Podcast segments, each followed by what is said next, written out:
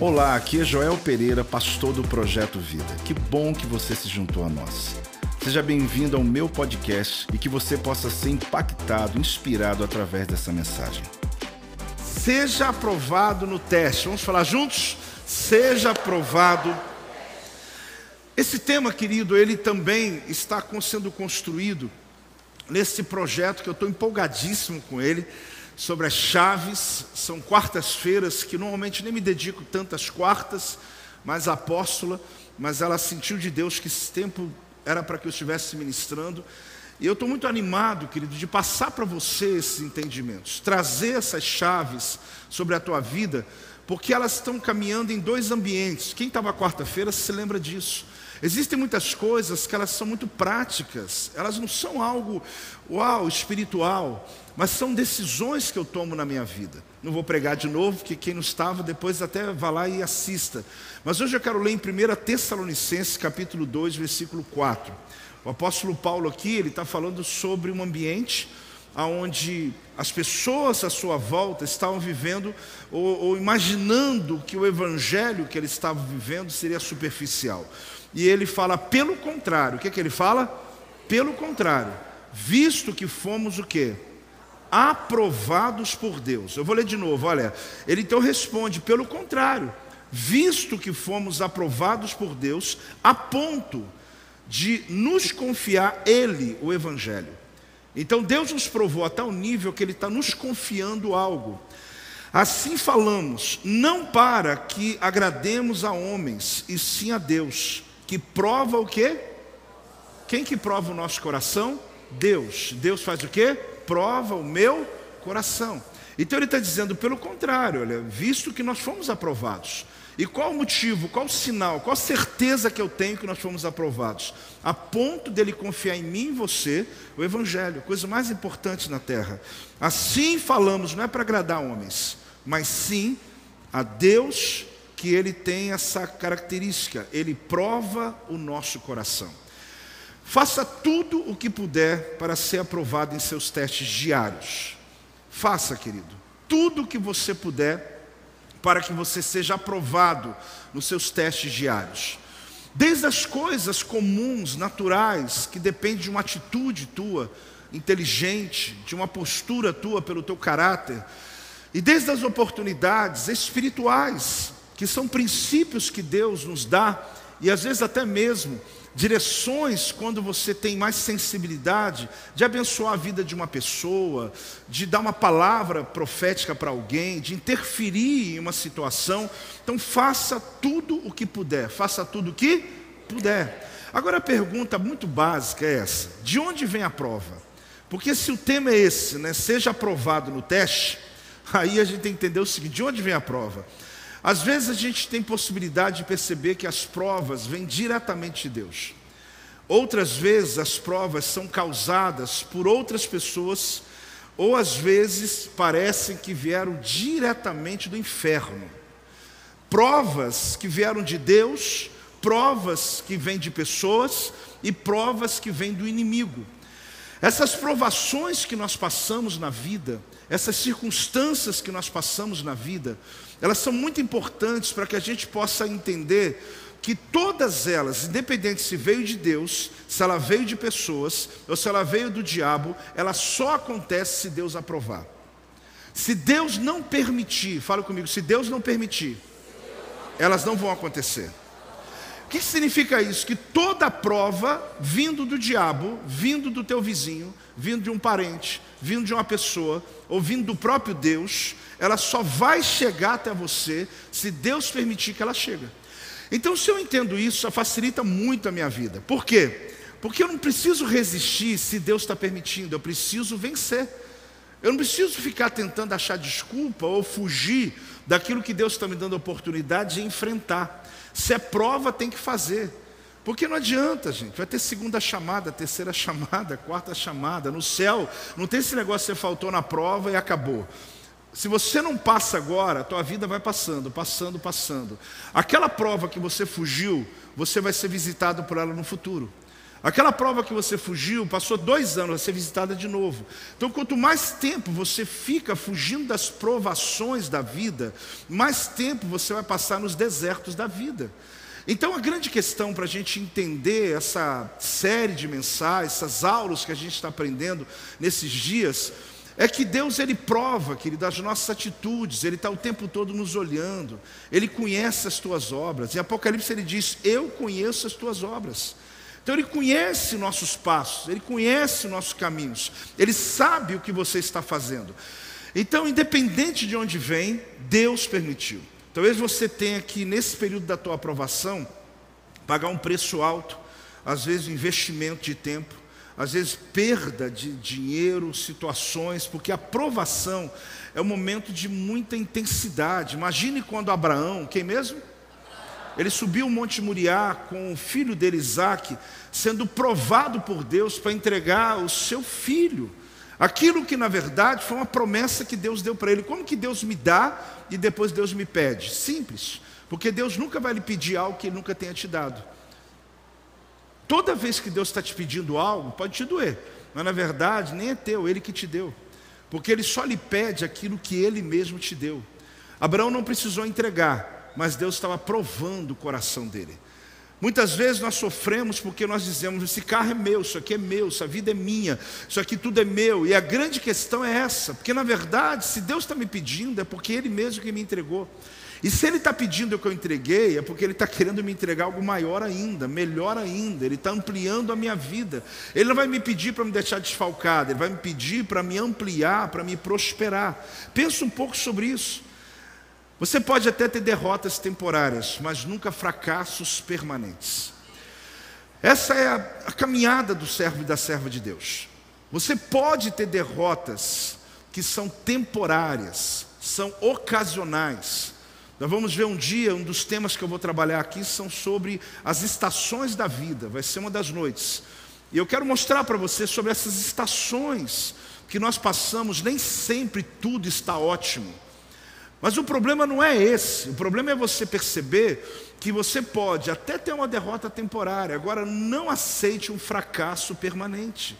Não repita o que o diabo quer que você fale. Não declare dizendo não tem mais jeito. Você pode estar passando um tempo difícil, irmãos. É, eu, eu sinto lhe dizer isso, mas mesmo sendo servos de Deus, no mundo tereis aflições. A gente passa por coisas que nós não gostamos, seja elas vindo de Deus, seja vindo de pessoas, do próprio inimigo, eu diria uma quarta coisa, e das nossas escolhas. Porque às vezes nossas escolhas nos fazem passar por situações difíceis da vida. Passar por uma aprovação pode ser quando as suas habilidades administrativas são colocadas na linha de fogo. Na semana passada eu disse para você que a chave mestra do reino se chama gestão. Se chama? E todas as noites nós vamos esbarrar um pouquinho nessa questão da administração. Hoje mesmo é um dia que eu vou falar um pouco sobre isso, sobre administrar coisas da vida, administrar as circunstâncias que são dadas, colocadas na tua mão. Cada líder do passado foi tomado por dificuldades, encontrou derrotas temporárias antes de alcançar os objetivos permanentes deles. Isso é muito comum você ver tanto na Bíblia quanto na história recente, né? Pelo menos a Napoleão Hill ele fala, um livro de 1923, né? Ele fala sobre isso quando ele escreve sobre mais esperto que o diabo. E ele fala um pouco sobre isso, de que todo mundo que ele entrevistou, que de fato teve um resultado muito grande na vida dele, ele teve pequenas derrotas antes. Ele quase baseia isso como sendo um padrão, mas ele nem precisava falar isso, porque na Bíblia já fala. Porque na palavra de Deus já vai mostrar sobre essas provações que tem o poder de produzir coisas em nossa vida. Então aqui, a, a, a questão principal está aqui, olha. É o primeiro ponto de hoje. Crise, uma bênção disfarçada. Você pode falar? Espera aí, apóstolo, mas crise, a gente podia chamar também de fracasso, mas eu prefiro colocar crise. Crise é uma bênção disfarçada. Como que eu vou entender isso? Depende do estágio que você está da crise. No início você não vê. Se você está no, nos primeiros dias dela, você também não consegue enxergar. Só no campo da fé. No campo da fé você vê no primeiro dia. no primeiro instante, no primeiro momento que você é exposto a um fracasso, a uma crise, a um descontrole, a um desajuste, a um desequilíbrio da tua vida, alguma coisa que você diz, meu Deus, essa eu não sei o que eu vou fazer. Esse primeiro momento você só tem um jeito de perceber que é uma bênção, pela fé. Pela Por que pela fé, apóstolo? Porque a realidade, ela não condiz com o que a promessa está declarando. Só que Deus, querido, quando tem uma promessa para a tua vida, Ele não considera circunstâncias. Ele não considera circunstâncias. Um exemplo muito forte disso é que Davi, quando foi ungido rei, Saul ainda estava lá no, lá no trono. Então, se Deus considerasse situações ele nunca teria colocado Davi como rei. Por quê? Porque para os homens havia um rei sentado lá já. Mas para Deus, no mundo espiritual, a promessa que libera para você, ele não vai considerar o que está no mundo natural. Não importa se o exame está dizendo isso, se a economia, o que for. Quando a promessa entra na tua vida, o céu dizia: Davi já é rei. Mas aqui na terra ainda não, mas ele já é rei para nós. É uma questão de tempo, mas ele vai sentar-se no trono. Por quê? Porque era o Cronos de Saul contra o Cairós de Deus. Quando Deus diz algo sobre a tua vida, querida, é só uma questão de tempo. Não é se vai acontecer, é quando vai acontecer. Pode dar salva de palmas ao Senhor? É o quando vai acontecer. Mais alto em nome de Jesus. Então, se a crise é uma benção disfarçada, quando você entende isso, depende do estágio que você está. Eu vou lhe explicar isso já lendo o texto. A força da sua fé é comparada à crise que ela sobrevive. Não tem outro jeito. A resistência, influência, são dois assuntos desse ano, né? E quanto maior sua influência, maior vai ser a resistência. Nós entramos no ano da influência. Entendendo isso, eu preguei o texto que fala sobre Caleb. E antes disso, eu falava sobre o nível que estava o Rio Jordão quando o povo de Israel ia atravessar para o outro lado, chamado Terra Prometida. Deus mandou atravessar o Rio Jordão na época da cheia. Você sabe já, mas eu quero lembrá-lo. E eu dizia, por que na época da cheia? Porque Deus mandou no período de maior dificuldade. Porque se ele atravessasse na época da seca, ele nunca teria a autoridade que Moisés teve quando levou o povo a atravessar o Mar Vermelho. Então, como Josué teria tal influência? Ele teria que enfrentar tal nível de resistência. Por isso, quanto maior o nível da resistência, eu falei semana passada, outro dia vou falar de novo, porque é o ano da influência. Você vai perceber que vai aumentar o nível da sua influência. Então, aqui, o que se descobre é que a força da sua fé, ela é comparada à crise que você consegue suportar. Então, quando você pede fé, não se assuste, querido, Deus mandar uma crise. Porque isso é mais que comum, só que a gente esquece desse detalhe, entendeu, pastor Cid? A gente pede a Deus paciência, né? A gente já viu essa frase, tem um filme aí de alguém como se fosse Deus, e ele fala, né, você pediu paciência, o que, que Deus vai mandar para você? alguma coisa que vai roubar a tua paciência, vai ter batalha, vai ter luta. Só que você falou, Deus, eu só quero paciência. Você não está entendendo o que você está pedindo. Quando você está pedindo fé, como é que você vai saber que Deus te respondeu? Quando vem uma crise. E você consegue vencer essa crise, e quando passa por ela, você fala: Meu Deus, essa crise foi uma bênção disfarçada na minha vida. Quem crê que isso é possível? A fé está fraca ainda, mas eu vou, eu vou não só lhe convencer, como vou lhe provar. A crise, querido, é uma bênção disfarçada. A, a, a, o fracasso é uma bênção disfarçada. Nós gostamos muito de nos acomodar. Não é pecado, gente. Você deita naquele sofá, aquele colchão maravilhoso, aquele sofá que te, te abraça, aquele puff que te abraça, você vai só se aconchegando nele, se aconchegando. Alguém te pede para levantar, para abrir uma janela, você fala, deixa ela fechada, não é? Está com sede, tô, mas aqui está melhor, não é? Por quê? Porque na verdade você está com sede, mas você faz uma conta para levantar, você fala, eu me aconcheguei.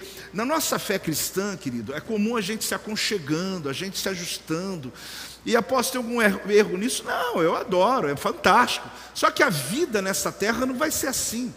Deus está te dando crise para você não se acostumar, para você não se afrouxar, para você não ficar ah, dormindo no ponto, para você não se distrair, para que você não seja pego de surpresa quando diz a palavra que quando chegar esses últimos dias, muitos apostatarão da fé, muitos vão seguir doutrinas de demônios, pessoas vão se perder, porque vai ter a mensagem do anticristo, a igreja, vai, muita gente crente vai se perder.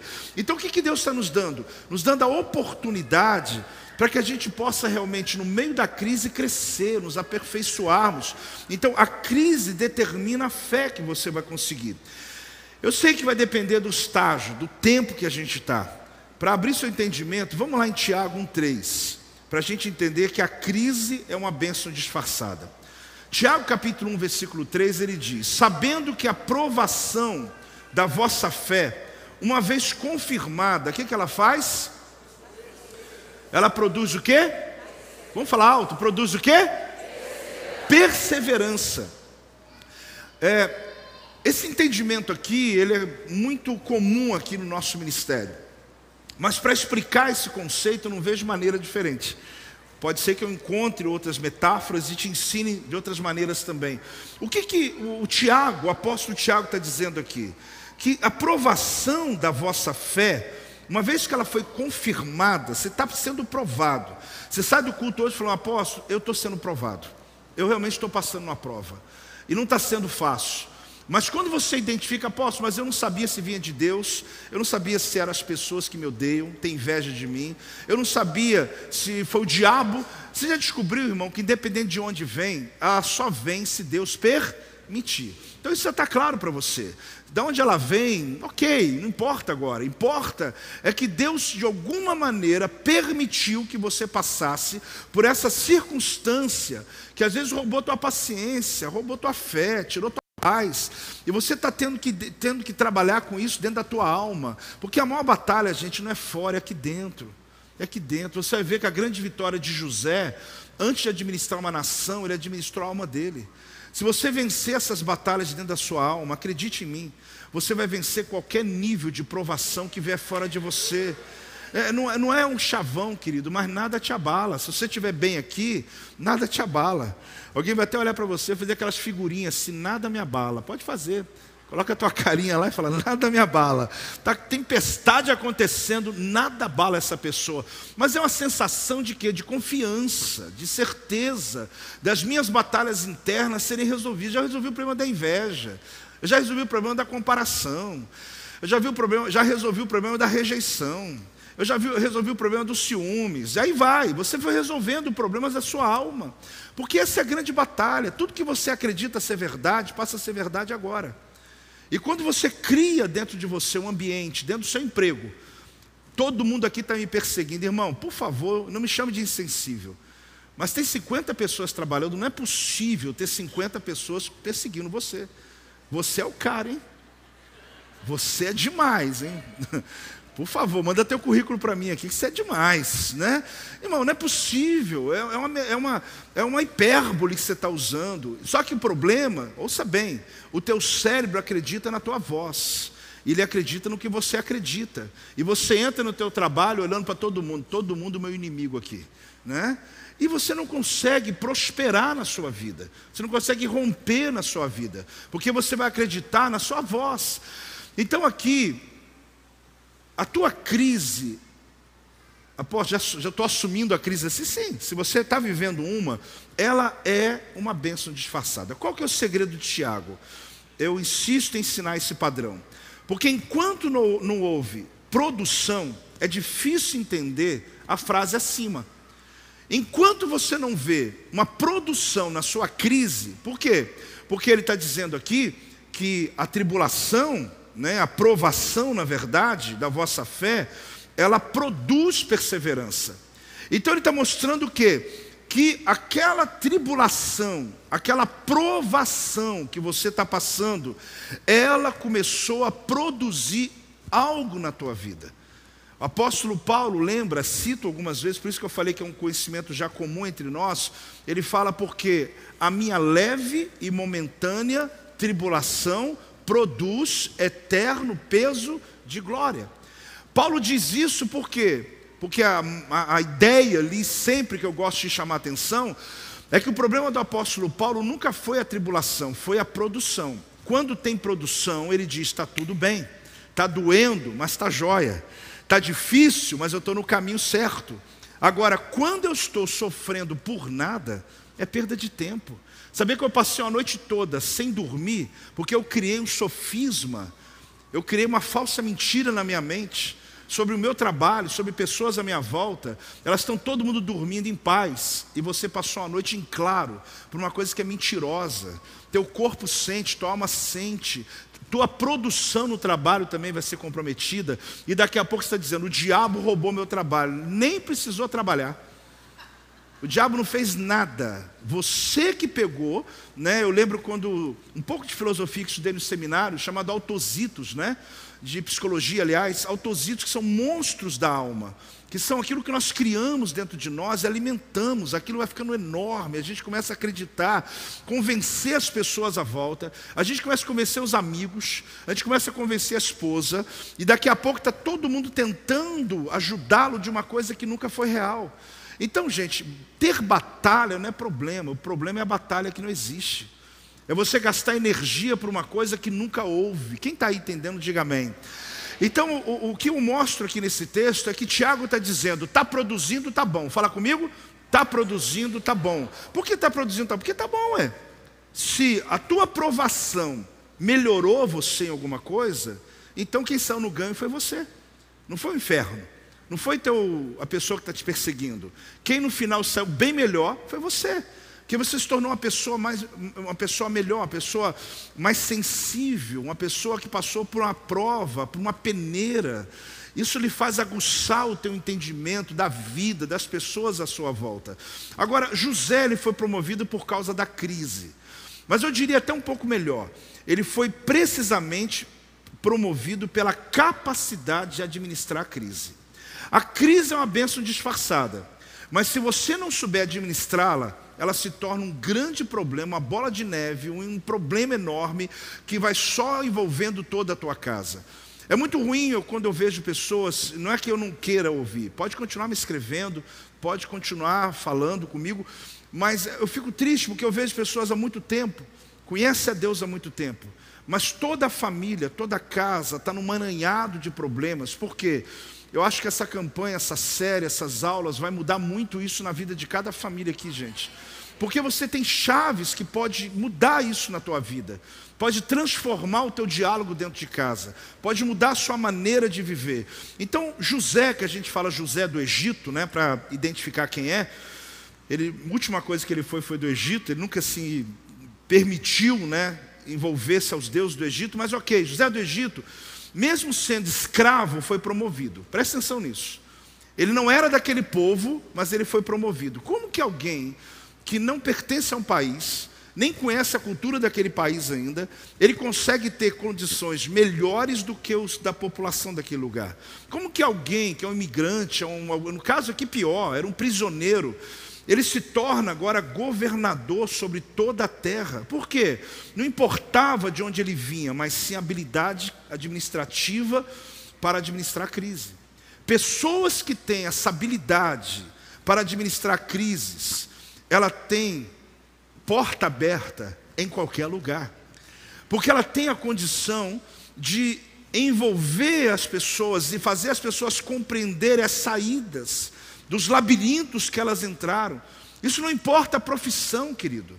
Pode ser um construtor, que alguém olhou a casa e alguém condenou: olha, essa rachadura não tem jeito, vai cair, vai cair. E de repente chega alguém e fala: tem jeito sim, vai custar um pouco, mas eu consigo resolver esse problema. São pessoas raras, elas se tornam raras.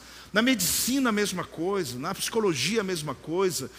Em qualquer outro nível nosso caminho aqui como pastores, que consegue achar caminhos, né?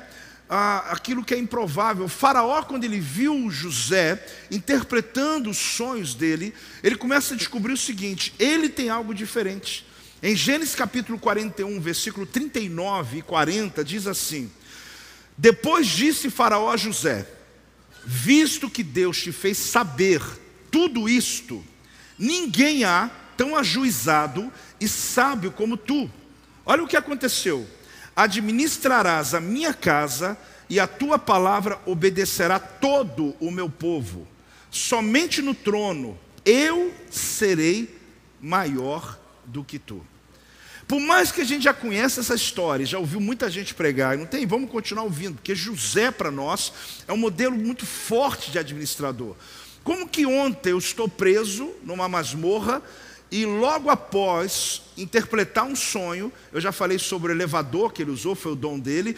Ele agora, ele é eleito, ele é colocado, ele foi escolhido, aliás, pelo próprio faraó dizendo: "Olha, só tem uma pessoa acima de você nesse reino, só eu. Todos vão ter que submeter a você. Sabe por quê? Porque você tem a mente administrativa. Você conseguiu achar saída que eu chamei meus sábios, eu chamei meus feiticeiros, eu chamei todo mundo, ninguém conseguiu achar uma solução. Mas você achou uma saída onde ninguém achou. Amado, o que Deus está trazendo nesses dias aqui, acredite.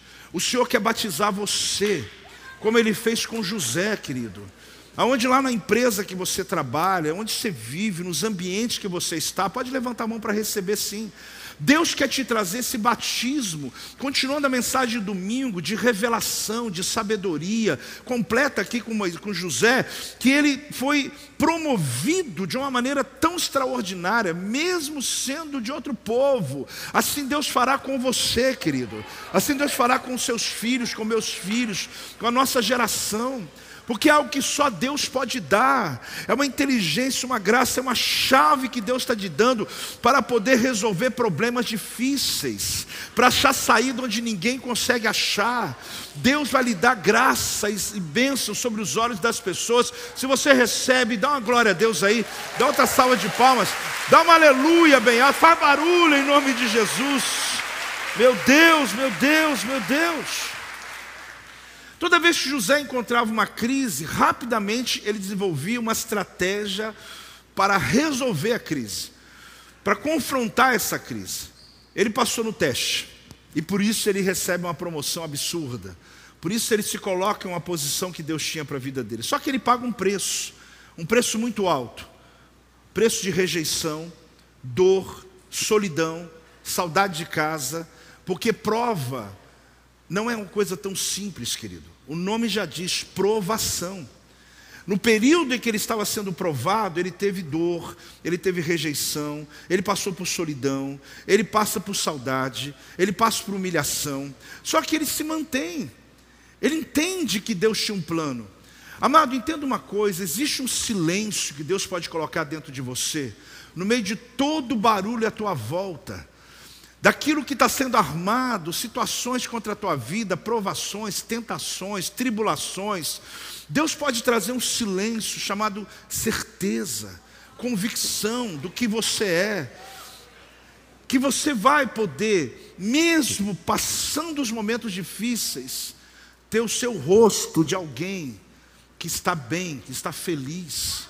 Mude esse rosto de medo e transforme em um rosto de fé corajosa Muda esse rosto de pavor e transforma esse rosto, querido, em alguém que confia.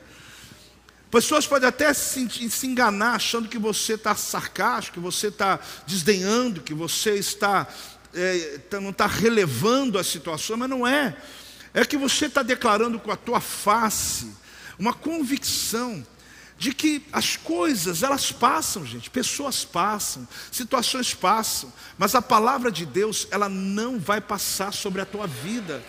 Então isso me faz olhar para o hoje com a perspectiva do meu futuro que foi profetizado sobre a minha vida. Então, uma administração eficaz, ela pode determinar quantos recursos vão estar à minha disposição. A maneira que eu administro o que eu tenho hoje, querido, vai determinar os recursos que Deus vai me dar amanhã. E os recursos de Deus, a primeira instância, eles não são naturais. Não é o dinheiro, não é o ouro, não é o status.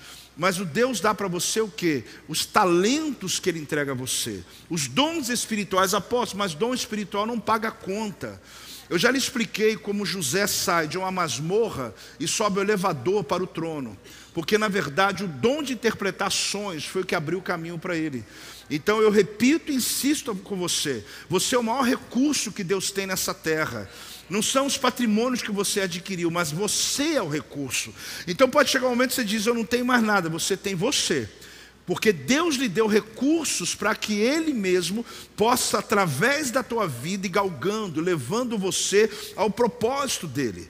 Então, na prisão, José teve que administrar a si mesmo, sua alma, as suas crises. No palácio, ele administrou uma nação. Então, querido, comece com o que está dentro de você. Comece com as áreas da tua vida que estão precisando de administração, de gestão, gestão emocional, de você descobrir essas fraquezas da alma que lhe fazem repetir o que todo mundo repete, lhe faz crer o que todo mundo crê.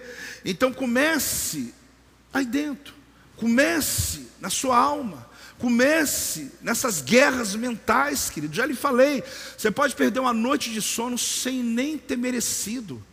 Aquela causa não merecia, aliás, nada merece perder uma noite de sono, nada. Porque o Senhor, enquanto dorme, você, enquanto você dorme, Deus trabalha a teu favor. É confiar nele, é descansar nele. Agora, conquiste o direito de propriedade. Fala comigo. Você sabe que algumas pessoas, para se justificar, afinal dizem assim: não estão pagando um salário justo, por que, que eu não posso me ajudar? Algumas pessoas realizam atos que são injustos, são ilegais. Na, última, na primeira palavra, na quarta passada, eu falei detalhadamente sobre isso. E elas têm justificar sobre a ver com o senso de direito. É o tal do senso de direito que ela tem a respeito dela. Ela cria um senso particular e ela diz: Eu mereço. Ela cria o próprio juízo dela, ela cria o próprio tribunal dela, e no final ela diz: É assim porque eu mereço. Isso tem um pouco a ver com a compensação. Começa pequeno, pode saber disso, pequeno. Eu já expliquei aqui a compensação como funciona, porque é uma luta constante que você tem. Você de repente trabalha o dia inteiro, se movimenta, faz tanta coisa, ajuda tanta gente, e chega no final do dia, por mais que você está tentando cuidar da tua saúde, você fala assim: esse corpício aqui merece uma janta agora. Mas não é qualquer janta não, né? Vamos extravasar. Aí você sabe que não é tão bom assim você fazer tudo isso. Mas a compensação está dizendo assim na tua alma, você merece. O exemplo mais prático né, que cito aqui, e é muito forte, é a mãe, né? Porque a mãe espera tanto tempo para ter um filho. A gestação, o pós-gestação, o cuidado. Então isso é provado, né? Que, poxa, ela já está no terceiro filho. Ela já passou por todas as gestações. Ela olha aquele preço da bolsa. Ela fala: peraí. Ela fala: não, não, não vou comprar, não. A gente está precisando reter um pouquinho. Ela volta e fala assim: mas eu esperei nove meses. Eu cuidei depois. Ela olha aquela bolsa, tá barato. Eu mereço. Aliás, está em dez vezes. Ah, que isso, é o tempo. De... Vou fazer em nove para poder representar a minha gestação, né? Porque é uma compensação, isso trabalha o tempo todo dentro da gente. Você se merece, você diz, não, eu mereço. Só que isso não é tão problema, é um problema, não é tanto problema quando ela está nesse nível. O problema é quando eu tenho um senso a meu respeito, esse senso de direito, de que eu mesmo intitulo uma pessoa que tem o direito. Eu tenho direito. Eu estou nessa igreja não sei quanto tempo, eu tenho direitos. Eu, tô, eu trabalho nessa empresa há quanto tempo? Eu tenho direito de pegar o carro, mesmo que eu usei a gasolina da, da empresa, não importa, eu tenho direito. Irmão, você não tem direito.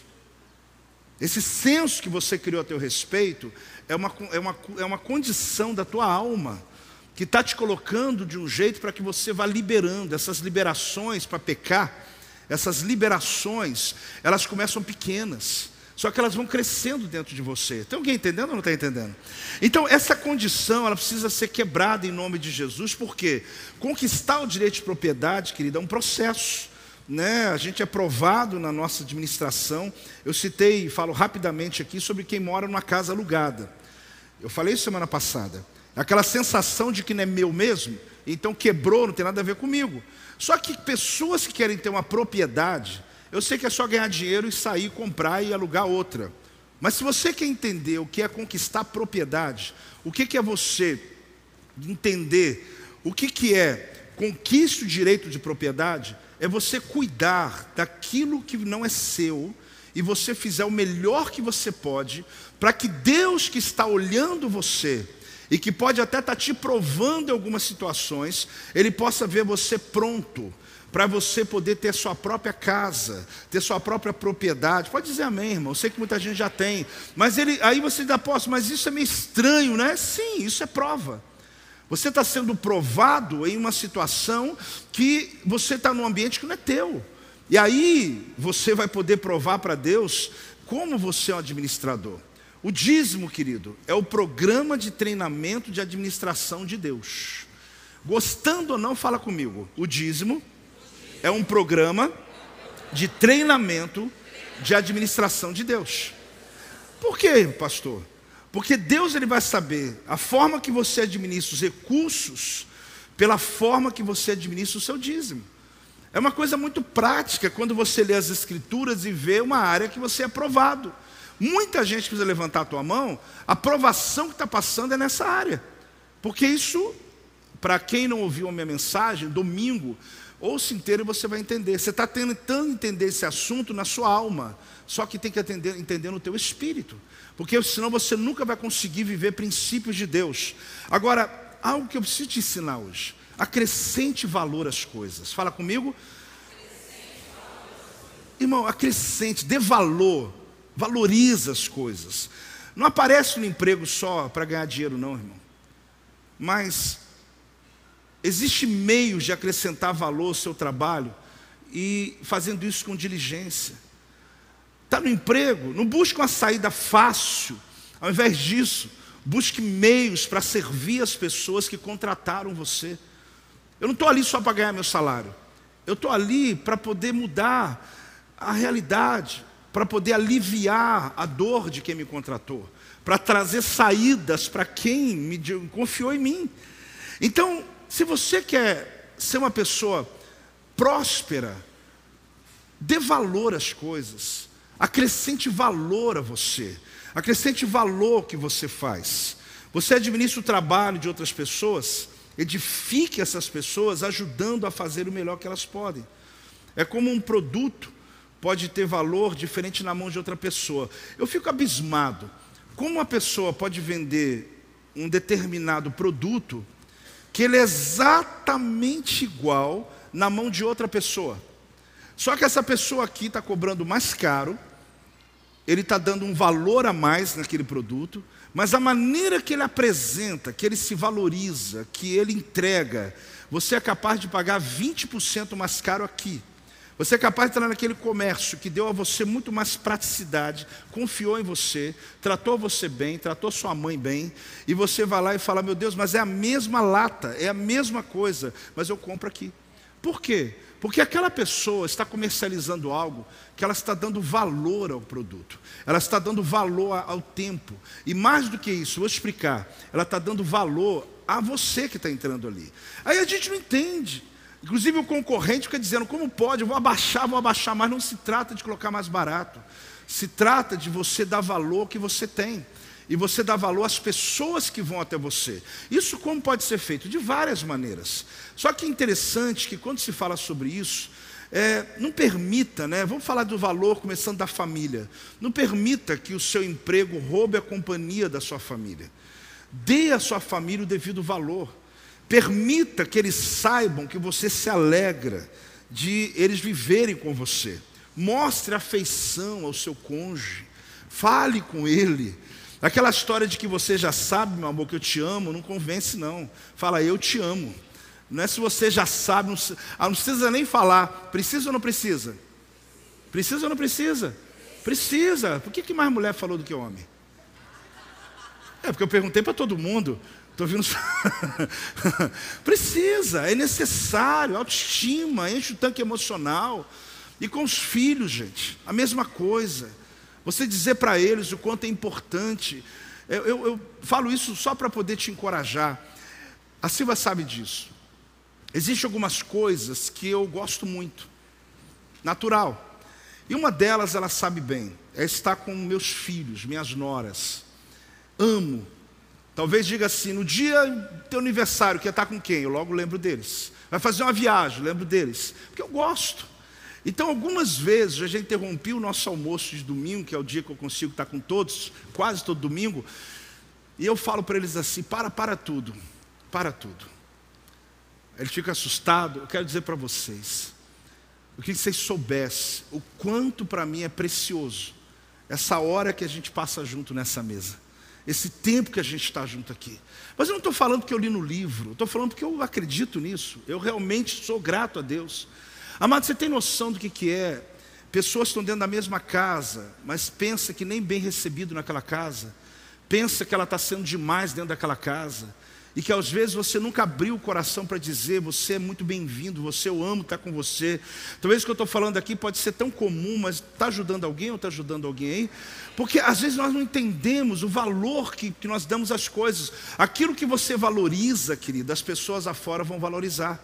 Aquilo que você dá o mínimo valor possível, é exatamente aí que tem as brechas que Satanás ele aproveita.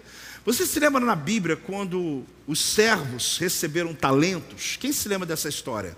Um recebeu cinco, outro recebeu dois e o último recebeu um talento. Aqueles que receberam elogios e mais recursos no final da parábola foram aqueles que acrescentaram valor ao dinheiro que haviam, inicia, haviam inicialmente recebido. Porque quem é, agregou valor ao talento, Deus disse: servo bom e fiel. Né?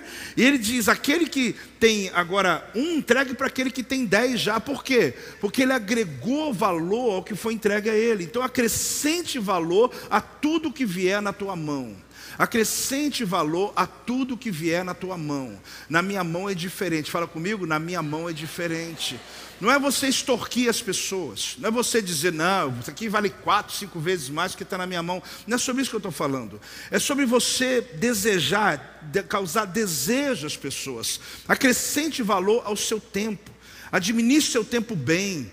Não desperdice o seu tempo. Seja pontual. Falei quarta-feira passada, vou agregar de novo esse valor aqui.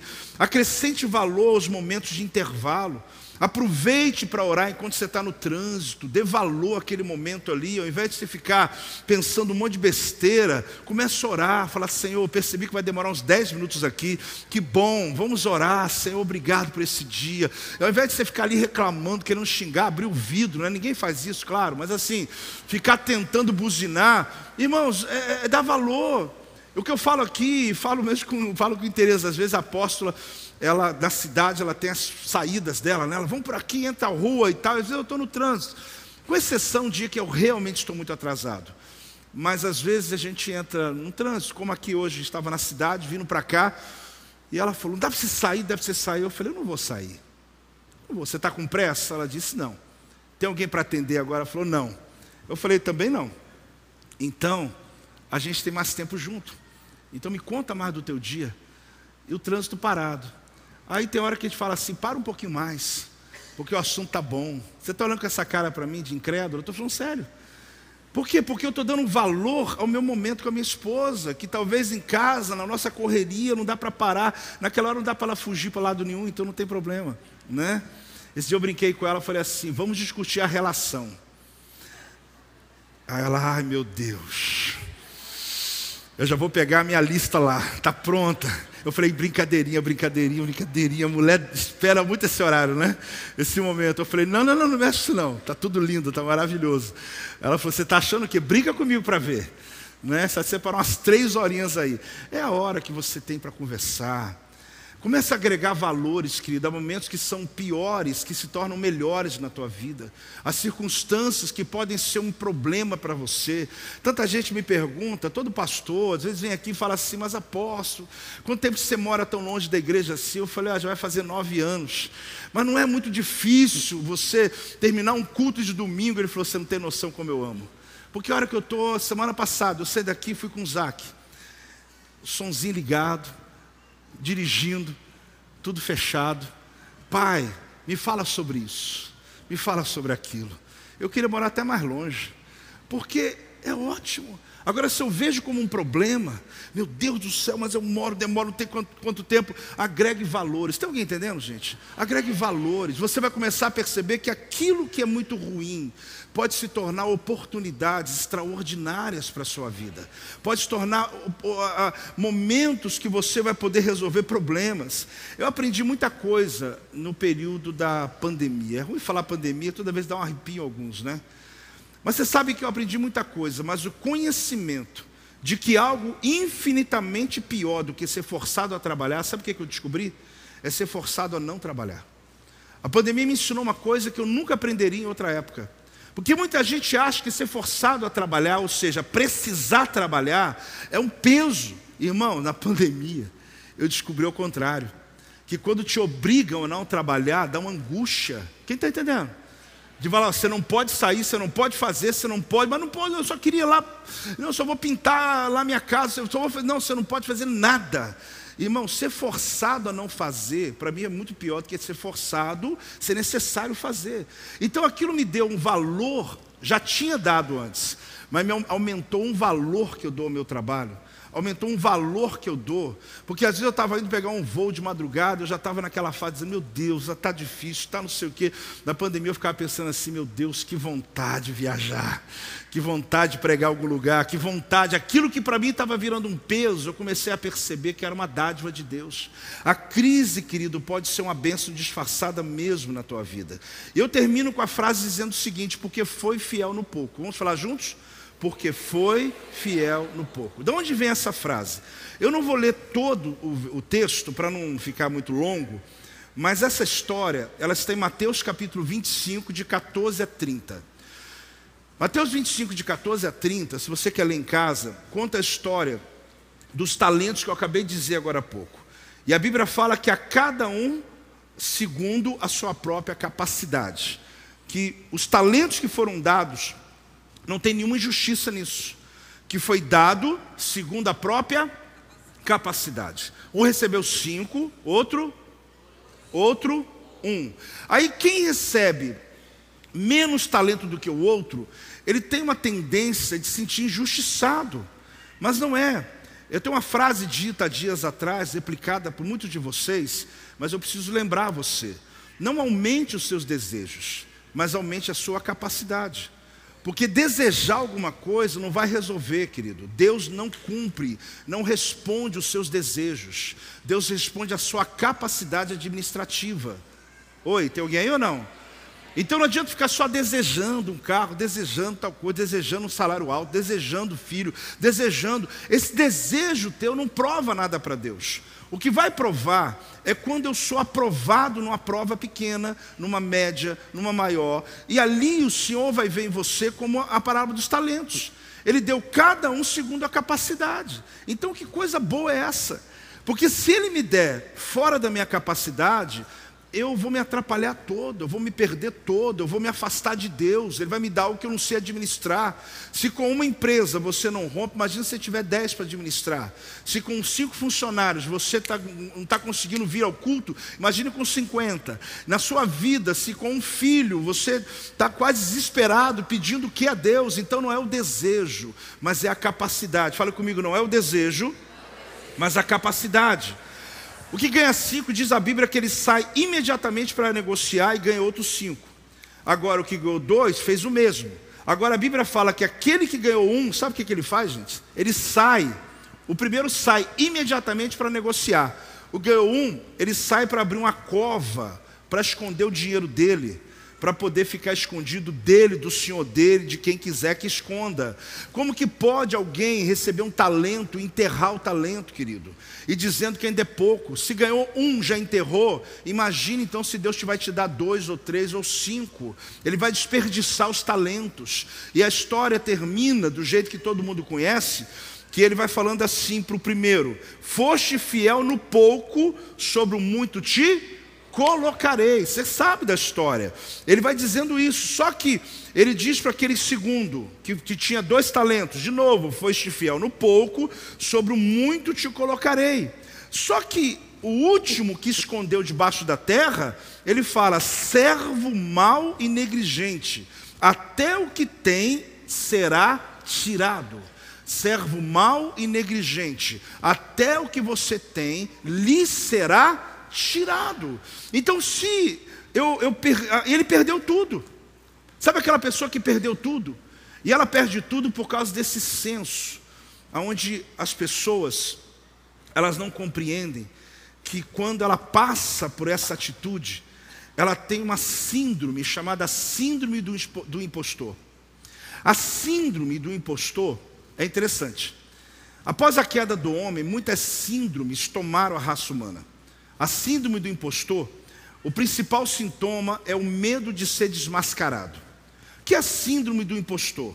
Pela insegurança na própria capacidade, quem tem síndrome do impostor acredita ser uma fraude, sempre prestes a ser descoberta.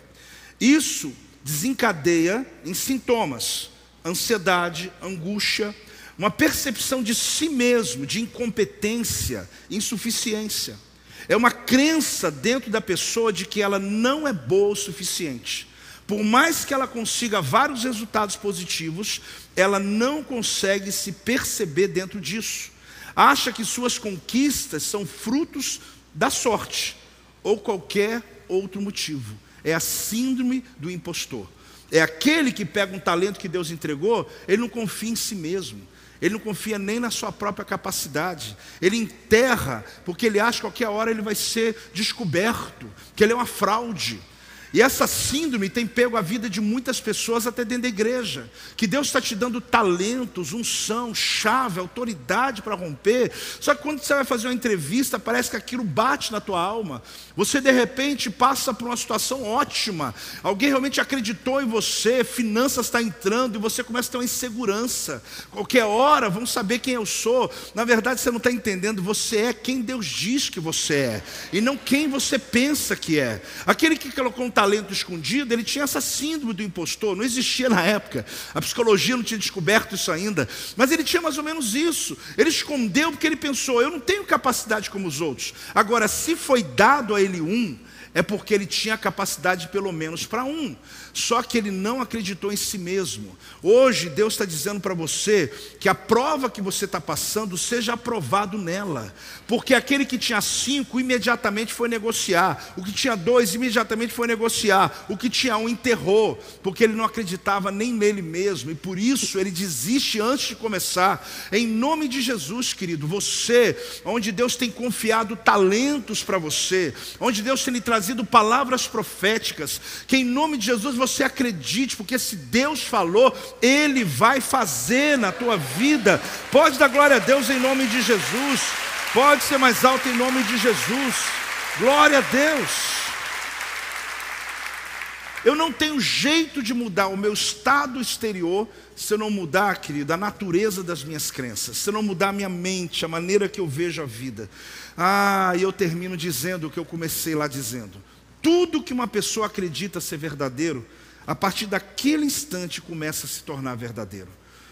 Cuidado para que o diabo não tenha colocado essas falsas mentiras ou falsas verdades, que são chamadas de sofismas na Bíblia, aonde você está acreditando naquilo que Deus não falou com você. Cuidado para que você não tenha essa síndrome de um impostor, achando que será descoberto qualquer hora, porque na verdade, querido, você é quem você é. Deus, quando entrou, quando Jesus entrou na tua vida, é como se ele fizesse um check-up total. E ali o Espírito Santo vai trabalhando nas suas fraquezas, seus erros. Então não adianta você achar que você é aquele que veio do passado. Deus já transformou em pessoa nova, em criatura nova. Deus mudou a tua vida. Quando você se expor, você vai perceber que até aquilo que no passado você era fraco, Deus te faz forte hoje. Mas você só vai saber quando for colocado a prova, gente. A prova vai dizer quem você é. Mas após se eu cair, levanta. Levanta de novo e se apegue com Deus, porque eu caí, eu desisti, nunca. O Senhor é contigo, Ele pega você pela mão direita, Ele te tira do poço, Ele tira do lado de baixo, Ele tira da pobreza, da ruína, da miséria, da dívida, da vergonha, Ele arranca você da humilhação. Você só precisa crer e falar: Deus, toma a minha história, toma a minha vida. Se essa palavra faz sentido, se ponha de pé nesse momento. Se hoje você quer tomar essa chave, essa chave que hoje nós estamos falando. Se você hoje tem convicção de que você precisa passar por esse teste e ser aprovado, seja aprovado no teste de Deus. Das coisas mínimas que foram citadas aqui, o seu trabalho, esse senso que você tem a seu respeito de justiça, que você tem que mudar isso da tua mente, e das provas grandes, espirituais, situações que Deus permitiu que viesse contra a tua vida. Então, olha, aquilo que você acredita sobre Deus é o que? Eu disse para você o seguinte: que quando o assunto é promessa, Deus não considera o que você considera. Ele levantou Davi, mesmo Saul estando lá no trono. Por quê? Porque ele não considera as suas realidades. O que ele tinha que fazer em Davi, não importa se tem alguém lá ainda no trono. O que ele tem a fazer na tua vida, querido, não importa o que os papéis estão dizendo. Não importa o que a realidade está dizendo, você tem que se apegar à promessa que Deus tem sobre a tua vida, e tudo começa na sua entrega a Deus. Na parábola dos talentos, foi dada a oportunidade: cinco, dois e um. Aquele que recebeu cinco, ele poderia entrar numa crise, dizendo assim, aliás, aquele que recebeu dois, dizendo assim, não, eu não recebi cinco, se eu não recebi cinco, então eu, eu, não vou fazer nada com ele. Não ele fez a mesma coisa que o que recebeu cinco. Por quê? Porque ele foi fiel no que ele tinha. Foste fiel no pouco. Foste fiel no pouco. Se você é fiel no pouco, essa é a chave dessa campanha. Essa é a chave desse ensino, querido. Valorize o que você tem, dá valor à tua família, dá valor às suas coisas, valorize o seu tempo. Não é estava passando aqui, não. Eu vim aqui para. Sabe, não tem esse negócio, estava à toa. Muda a sua linguagem, querido. Você é alguém importante para Deus. A tua entrada em lugares muda ambientes. A tua fala quebra cadeias na vida de pessoas. Claro que você não precisa ficar formalizando tudo. Eis que chegou aqui um grande servo do Senhor. Não precisa. Você não precisa ser apresentado por ninguém. Porque quando você entra, os anjos reconhecem. Quando você entra, os demônios reconhecem. Atmosferas são mudadas. É uma coisa natural, sabia? É natural. Tu entra naquela sala, todo mundo tomando café, a pessoa batendo papo. Você entrou, você não está sozinho. Você nunca está sozinho. Quando você entra, o anjo do Senhor está com você. Porque a Bíblia diz que o anjo do Senhor acampa ao redor. Os ambientes são mudados, querido. Aquela atmosfera é quebrada. Mas você tem que mudar isso na tua linguagem. Você tem que dar valor às coisas, agregue valor, agregue valor, agregue valor. Você veio aqui hoje, você está dando valor. Aí eu estou indo no culto lá, né? A gente às vezes fala as coisas até diminutivas, né? Eu fico corrigindo meus discípulos, alguns que são pastores pelo Brasil afora. Apóstolo, é, a igrejinha aqui está indo bem. Tem sete anos. O povinho até que é joia. Eu não estou eu, eu não, eu, eu não tô julgando, eu estou entendendo o que a pessoa está me dizendo. Ele está humildemente querendo dizer: olha, a gente tem aqui uma igrejinha, a gente tem aqui um povinho. É ruim de eu falar igrejinha. Apóstolo, mas hoje tua igreja está grande. Não, na garagem eu já dizia minha igreja. É ruim de eu chamar meu povo de povinho. Eu chamo meus discípulos, minhas ovelhas. Eu dou valor a você, meu amigo.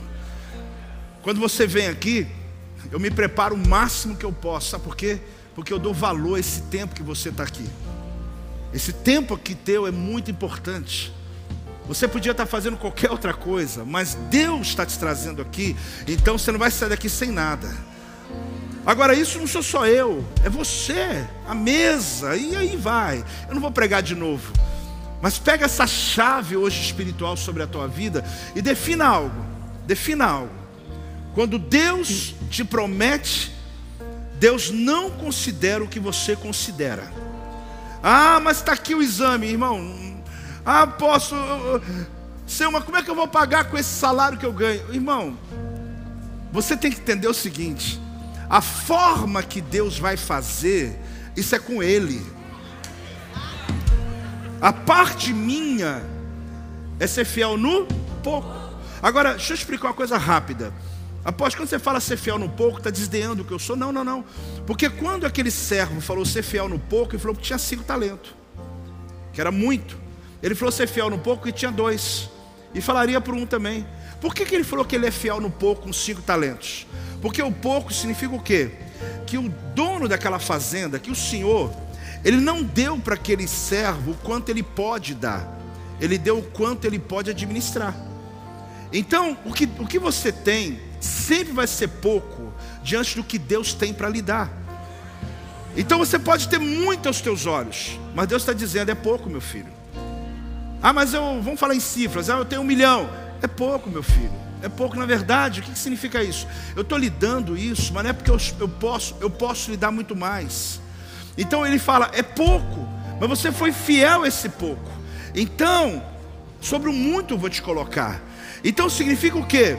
Que não é o quanto Deus pode me dar, mas é o quanto eu posso administrar.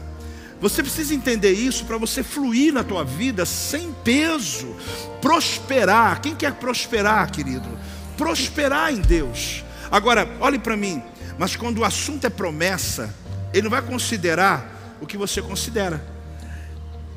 Os meios que você pensa, fala, olha, eu pensei umas cinco maneiras que Deus pode me abençoar.